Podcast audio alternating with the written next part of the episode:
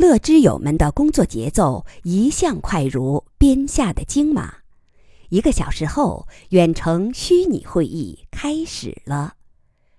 与会者有四十多人，楚天乐、抛里、余乐水、衰弱的马士奇、姬仁瑞等全都在场。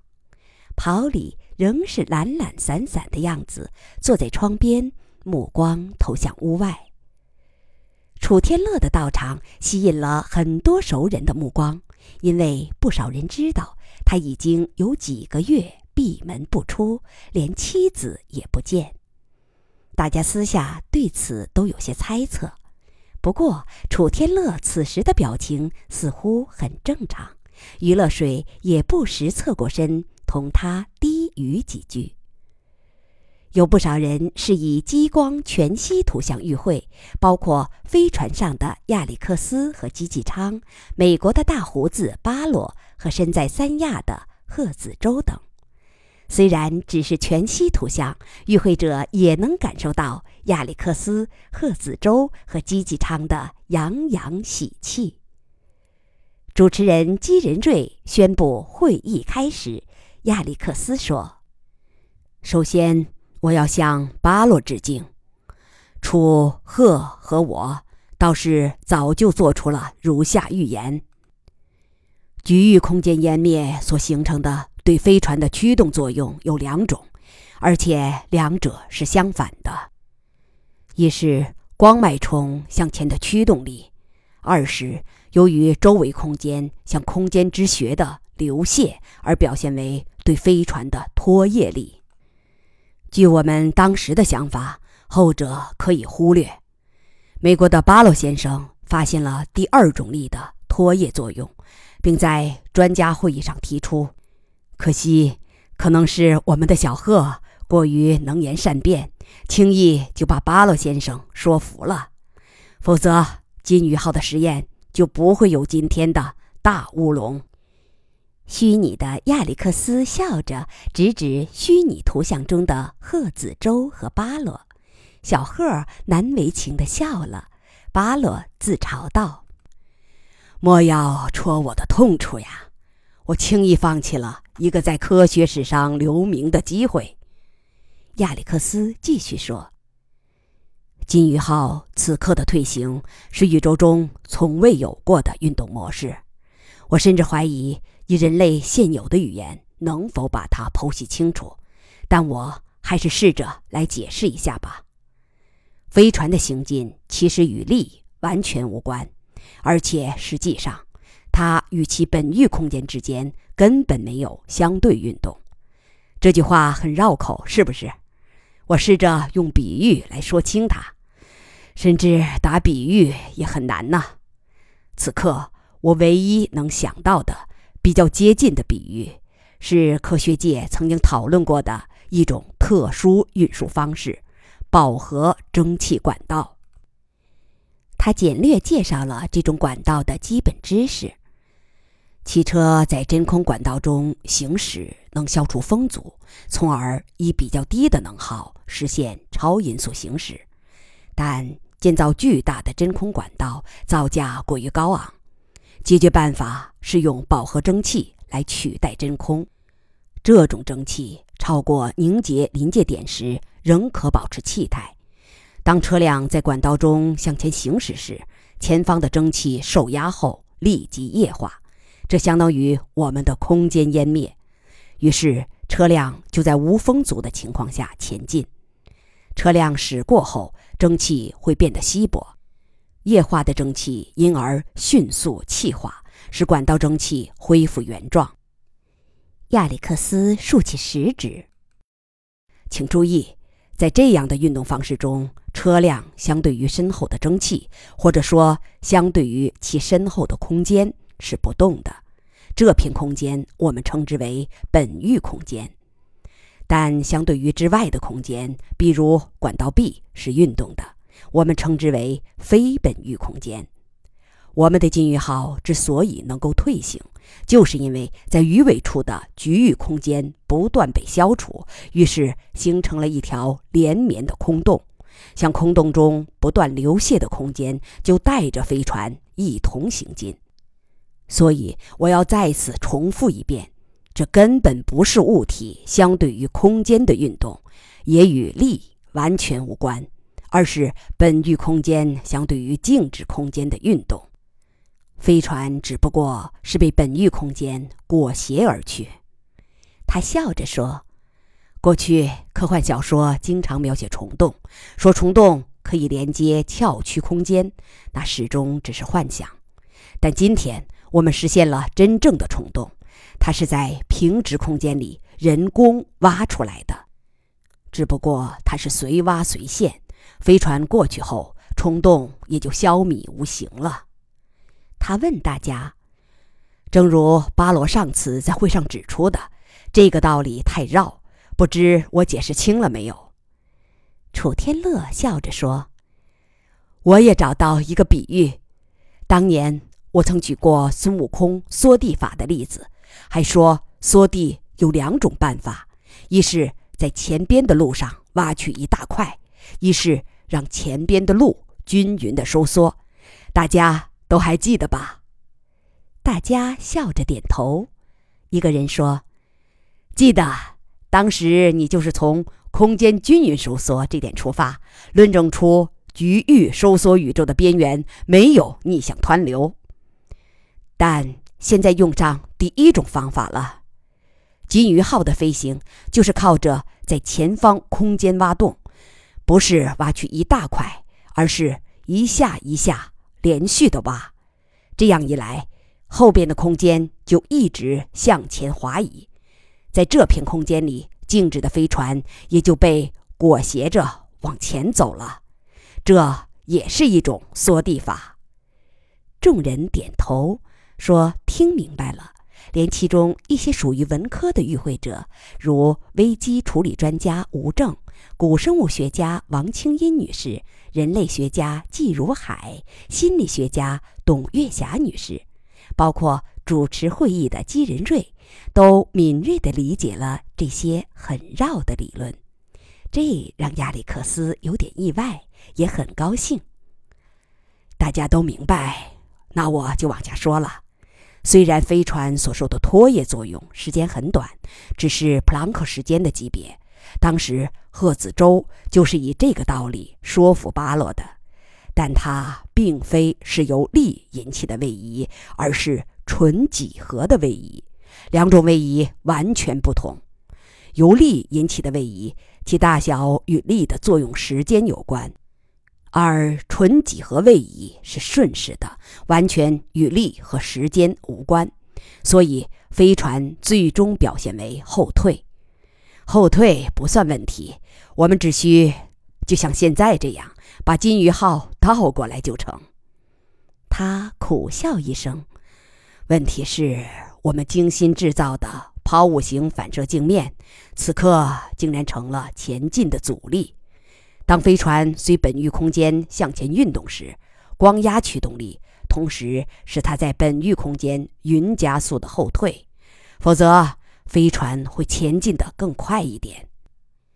与会者不约而同地看看大屏幕上的飞船。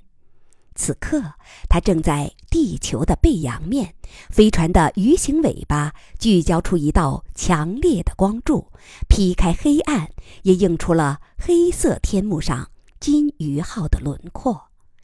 这道强光本来应该是飞船的尾焰，那样才合乎人们的直观。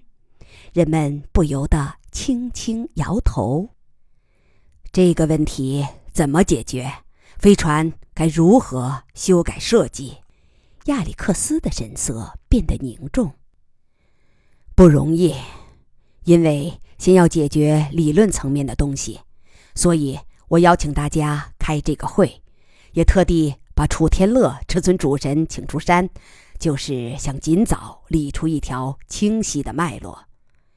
楚天乐平静地说：“少扯淡，什么主神不主神的。”先请你把自己的想法说出来，大家讨论。好，我觉得最主要的是两点：一，这种运动是否有光速限制；二，如果能接近或达到，甚至超过光速，飞船上有没有相对论效应？会场霎时变得非常安静，全体与会者都感受到了这两个问题的分量。他实际是在问：对于金鱼号这样以纯位移方式进行的空间航行，相对论是否已经不再适用？楚天乐微笑着单刀直入：“你的看法？”我觉得金鱼号这种运动不应受光速限制。他所受的限制只是技术层面的。楚天乐点点头说：“你讲详细点。”亚历克斯目光炯炯地说：“可以做个类比，在原先那个温和膨胀的宇宙中，其实就有超光速的天体，因为相对地球来说，极远天体的红移速度已经超过光速，但这只是假象。”该天体相对于其本域空间是静止的，相对远空间的超光速是因空间膨胀造成的。同样，金鱼号相对非本域空间也能达到甚至超过光速，这并不违反相对论，因为它相对于本域空间是静止的。最后的结论有点类似于悖论。相对本域空间来说是静止的金鱼号，却能以光速甚至超光速逃离灾变区域。楚天乐点头，对，换个说法就是，在超临界密真空存在的前提下，我们可以从空间中挖一条虫洞逃离。把刚才那个类比继续下去。那些红移速度超过光速的极远天体，由于对本域空间是静止的，当然就没有相对论效应。所以，金鱼号即使以光速或超光速飞行，注意，这个速度是相对非本域空间的，也不会有任何相对论效应，没有时间速率的放慢、质量的增加、长度的缩短等。刚才飞船启动时，我们只感受到由光压产生的向后加速度，就是一个有力的证明。楚天乐再次点头，我想你是对的。这么样一来，宇航员甭想比地球人活得长久了，这是个很大的遗憾。当然，也有对航行有利的因素，比如。因为没有相对论效应，飞船时间的流逝速率保持正常值，不必担心应激反应的速度了。还有，质量不会随速度而增加，所以飞船即使接近光速，其加速度也不受影响。亚历克斯话音未落，楚天乐立即说：“错了，又回到相对论的老框框中去了。你这会儿。”是穿新鞋走老路，这是纯几何的位移。它虽然对非本域空间表现为速度，但根本不存在加速度和加速阶段。亚历克斯猛然醒悟，赧然道：“哦，是的，是的，我错了。它根本没有加速过程，也不必担心宇航员的加速超载。是的。”没有加速过程，也不需要减速过程。飞船如果想停下，停止激发就行。因此，飞船设计者再不必为那个老大难问题发愁了。过去，所有飞船抵达目标前都必须减速，但减速必须消耗巨量燃料，与加速段的消耗完全等量。不过，新飞船也有不利之处。不能在无动力时保持速度惯性，必须持续激发才行。只要激发一停止，飞船就会在瞬间转为静止。楚天乐笑着看大家：“你们说是不是？”会场非常安静，两人为大家描绘了一幅全新的图景。要接受它，就得彻底颠覆旧的物理学体系。楚天乐示意亚历克斯暂停，以便大家有段时间来消化一下。在这个空当，他把亚历克斯唤到身边，悄声商量着什么。亚历克斯不停的点头。会场静止了三十分钟，与会者纷纷向主讲者示意，他们已经消化，可以继续了。亚历克斯和楚天乐又商量了几分钟，然后亚历克斯说：“对理论层面的这两点假说，大家有无异议？”众人摇头。那好，我们开始技术层面的讨论。从技术层面看，有两大难点，我一个一个说。第一，金鱼号粒子对撞所激发的二阶真空。是一个直径三百米的球体，连续激发就形成一条直径三百米的虫洞。虫洞内的空间是飞船的本域空间，在这里的运动是纯几何的、顺势的。但在虫洞之外，一切仍受相对论和牛顿定律的约束，所以飞船的大小必须限制在虫洞之内，否则洞外部分。就会阻碍飞船的移动，但它并不是牛顿力学中的阻力，我们姑且称它为阻抗吧。他指指屏幕上的金鱼号。金鱼号的尺度显然太大，现在因为速度很低，阻抗还不明显，但在高速运动期间就不行了。这个问题有两种解决办法：一是飞船瘦身。但它会使环形加速器的曲率增加。二是设法加大虫洞直径，比如采用多点同步激发。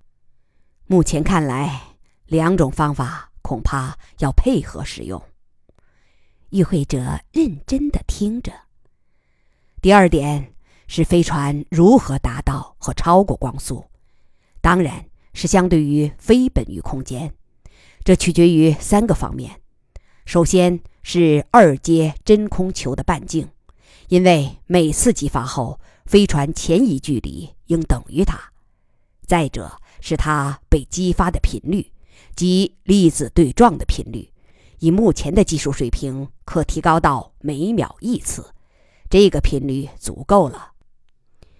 第三，空间收集湮灭的前提是它必须是超临界密真空。我们创立的三态真空理论已经阐述了相关过程：一个呈球形的空间湮灭后，周围空间的急剧流泻使自身变成疏真空；然后由于空间单元稳恒态增生机理，它会在普朗克时间复原成标准真空；然后在周围超临界密真空的压力下复原成超临界密真空。前两个过程为时极短，可以不考虑。第三点，将限制飞船的激发频率。初步计算表明，达到近光速是没有问题的，甚至还有可能超过光速。他想了想，又补充道：“但也有可能超不过。也许那个光速限制的魔咒还是会通过某种机理继续保持法力。”楚天乐点点头：“你说的对，这种可能也存在。也许我们所认为的技术限制，实际仍是原理限制。但先往前走吧，让实践来最后证明。”